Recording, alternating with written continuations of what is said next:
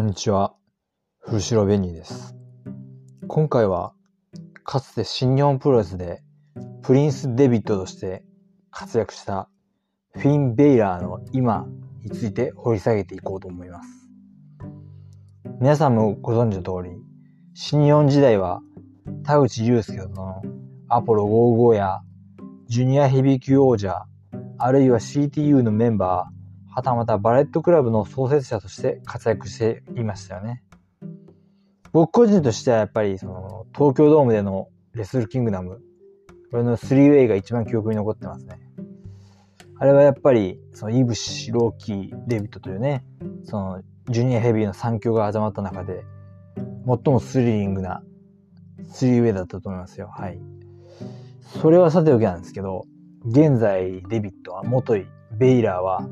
ジャッジメントデイというヒールユニットのリーダーとして活躍中なんですよ。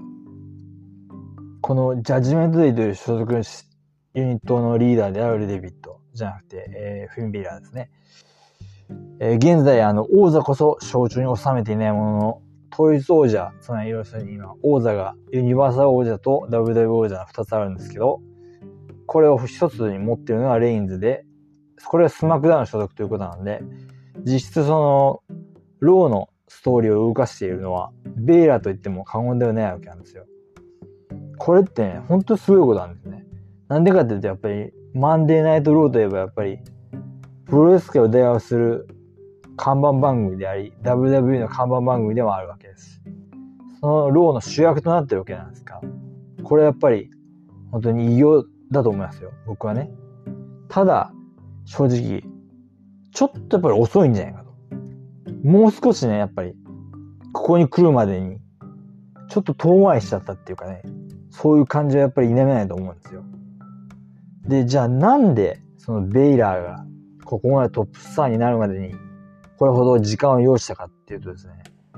これ僕の考えなんですけど、これまでのベイラーって、シングルというか、シングルマッチですね、要するに。彼本人のみのキャラクターに焦点を当てること、これがやっぱり強かったと思うんですよ。つまり何が言いたいかっていうと、いわゆるそのデーモン・ベイラー、要するにフィン・ベイラーのそのもう一つの人格っていうか、あの、ペイントをして、その、こう、出てくる、要するにあの、心臓の音とともにあの、入場曲が出てくるあの姿であるとか、その WW 契約前のそのどこでしたっけ？プログレスレスリングですかね。あそこで見せたジョーカーペイント、ああいうようなね、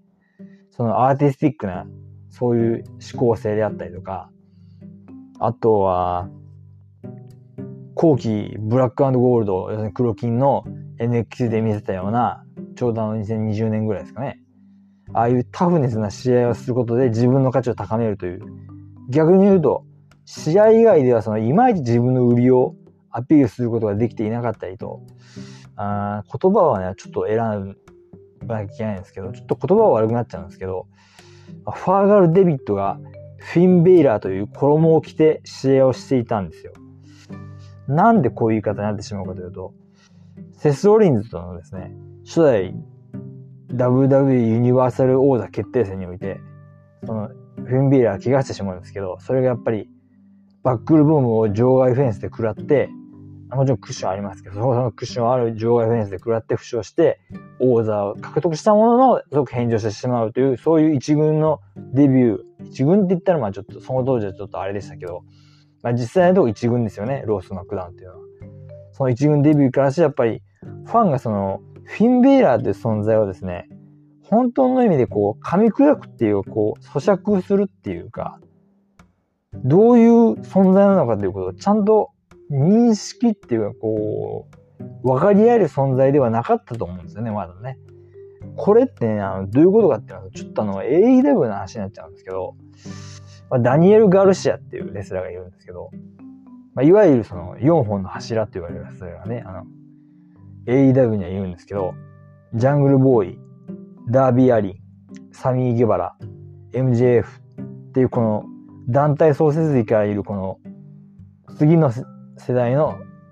AEW になっていくと言われているこの4人のこのメンバーではなくて、その中東、要するにその、まあ2021年かな、去年かな去年ちょうどあの、有観客に戻ったあたりで、その、入ってきた若手レスラーなんですけど、最初はその元 WWE のそのエバーライズっていうタグチーム、要するに2ポイント王ですね。これと一緒に出てきて、いわばその251みたいな感じだったんですけど、正直その扱いもいいわけではなかった。あのまあ、ちゃんと出番をもらえたんですけど、その試合もそのまあ、すぐやられちゃったりとか、まあ、ガルシア本来の魅力をその100%出せるような試合ではなかったことが結構あって、ただ、これによってはその、ある意味ではそのダニエル・ガルシアって存在を浸透させていったわけなんですよね。その準備期間というかですね。そういうのってすごく大事で。で、その中でその、ジルコアプリエーションソサエティ、これのへの加入といったところとか、あとはロー、RH ピュアオーダー獲得という段階を踏ませることによって、その物語、プロレスってやっぱり物語のそういう文脈とかそういうのがすごく大事で、物語にリアリズムを持たせるということに成功したレスラーなんですよね。さらにこの中でそのインディペンデント内で醸成されていたダニエル・ガルシア対ウィーラー・ユータというこのブランドがあるじゃないですか。あるんですよ。このガルシア対ユータってこのブランドがね、その60分フルタイムやったんですよね、これね、実はね。これ IWDV の方にあるんで見てほしいんですけど。で、これを新たに再構築をしていくんですね。要するにその、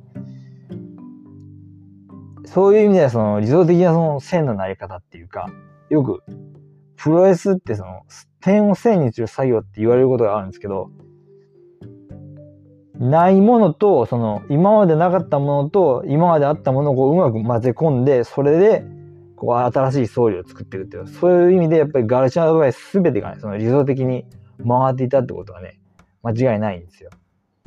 で、これ、ガルシアの話になっちゃって申し訳ないんですけど、話がね、ちょっと飛んじゃったんで、ベイラーの方に戻すと、そういうそのチューブラリンっていうか、そういう状態だったベイラーが、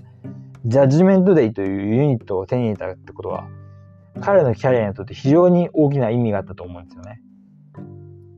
もともとそのジャッジメントデイっていうのは、そのエッジがね、その立ち上げたユニットだったんですけど、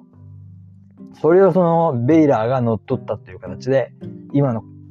構成メンバーに落ち着いてるわけなんですけど、そのユニットと乗っ取った当時っていうのはちょっと不あ不安視する声っていうのも結構あって、やっぱり、エッジのユニットじゃないのってそういう、そういう声もあって、その、コスチュームのそのショートタイツからロングタイツに変わって、やっぱりその、ベイラーそれでいいのかみたいな、そういう、やっぱ意見もあったんですよね。ただそれがその、毎週毎週こう、ローが進んでいく中で、そのストーリーの中で構図の変遷が起こってって、現在ではそのメンバーがしっかり固まってきて、そのメンバーで言うと、そのラテン系をルーツに持つ、えー、元パニッシュメント・マルティネスのダミアン・プリースト、えー、レイ・ミステリオの息子であるドミニク・ミステリオ、唯一の女性メンバーでありながら、その、ユニットに最もその、イメージカラーというか、そういう点において合っているリア・リプリー。この4人ですよね。この4人がジャッジメントデイなんですけど、こういうふうに人事人員配置もですね、その、結果的にこう、収まるべきところが収まったというかね、そういう感じになってるわけなんですね。でも正直これって意図したものではないと思うんですよ。ちょうどこの、ジャッジメントでのストーリーがこう展開される中で、ビンス・マクマホのスキャンダルとかそういうのがあった時期とちょうど重なってきてる時期だったんで、そういうビンス引退もろもろの影響でなんかうまいこと言っちゃったっていう感じは正直なきにしもあるな部分はあるんですけど、でも、それでいいんですよ。別にその、プロレスっていうジャンルがその、全部設計通りに動くロボットである必要っていうのは全くないんで、そういうアクシデンタルな要素も取り入れることって、時には大事だと思うんですよ。その僕はそう思うんですけど、そういう点においては、その、日本時間11月27日の日曜日、午前10時開始のサバイバーシリーズにおける AJ スタイル戦。これはですね、今までの進化、集大成的な試合になるのだと思いますね。まあ一応前哨戦として、その、